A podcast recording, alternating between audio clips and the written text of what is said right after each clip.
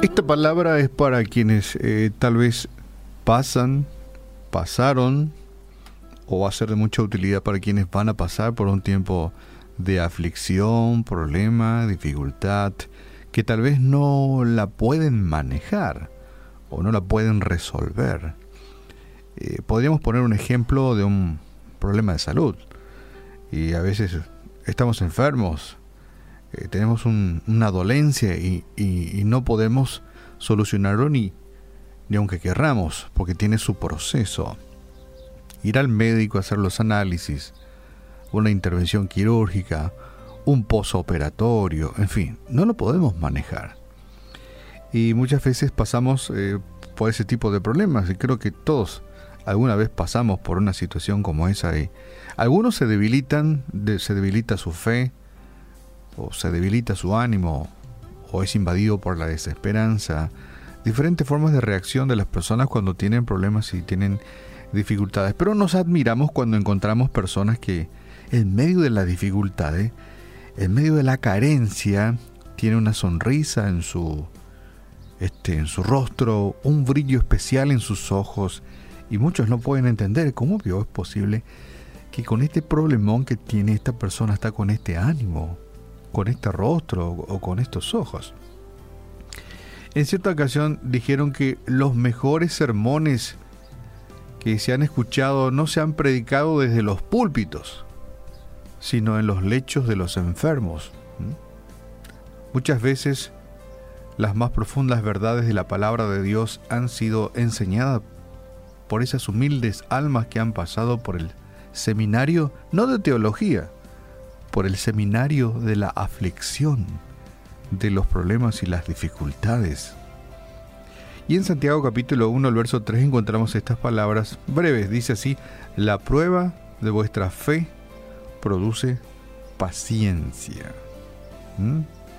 Y algunos ya dicen, Dios, este, eh, no quiero paciencia.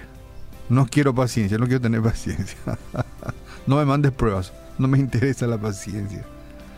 Las personas más alegres que he conocido son eh, con pocas excepciones han sido aquellas con, menos rayos de luz y más dolor y sufrimiento en sus vidas.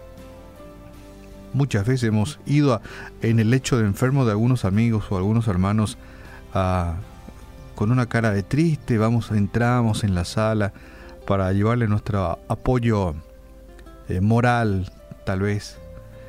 Y, salimos nosotros bendecidos porque esa persona que está en su lecho de enfermo, pues tiene mejor ánimo que nosotros, ¿verdad? Y tiene más esperanza que nosotros mismos. Las personas más agradecidas que he conocido no son las que han andado por un sendero de, de rosas toda su vida, no, sino aquellas confinadas en sus casas, algunas en sus lechos de enfermos y que aprendieron, esta es la clave, que aprendieron a depender de Dios. Aprendieron a depender de Dios. La Biblia nos dice que si respondemos debidamente a las pruebas de la vida, desarrollaremos la paciencia y la madurez piadosa. Así que debemos tener en cuenta que nuestros sufrimientos presentes son solo por un momento, por un momento, y que Dios los usa para nuestro eterno bien. Dios moldea nuestra vida en medio de la aflicción, de los problemas y las dificultades. Y por supuesto que muchos no lo queremos, ¿verdad? No quiero que Dios me moldee con problemas, con dificultades. No lo queremos, pero es para nuestro bien. Y te repito, Dios usa para nuestro eterno bien las situaciones difíciles por las cuales estamos atravesando. Es más, después podemos ser, podemos ser personas que testimonian a otras personas en dificultad acerca de la fidelidad de Dios. Así que animate hoy, vos que estás sufriendo o usted que está sufriendo, llegará el día en que tú también, o usted también, eh, eh, darás cuenta, darás testimonio de que valió realmente eh, la pena.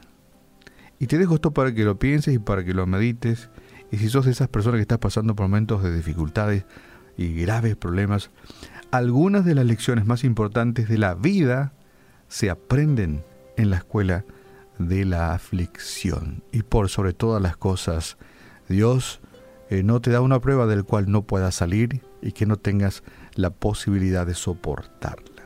Dios es extremadamente bueno. Y te reitero este texto de Santiago 1.3, la prueba de vuestra fe produce paciencia. Esta podríamos agregar madurez espiritual.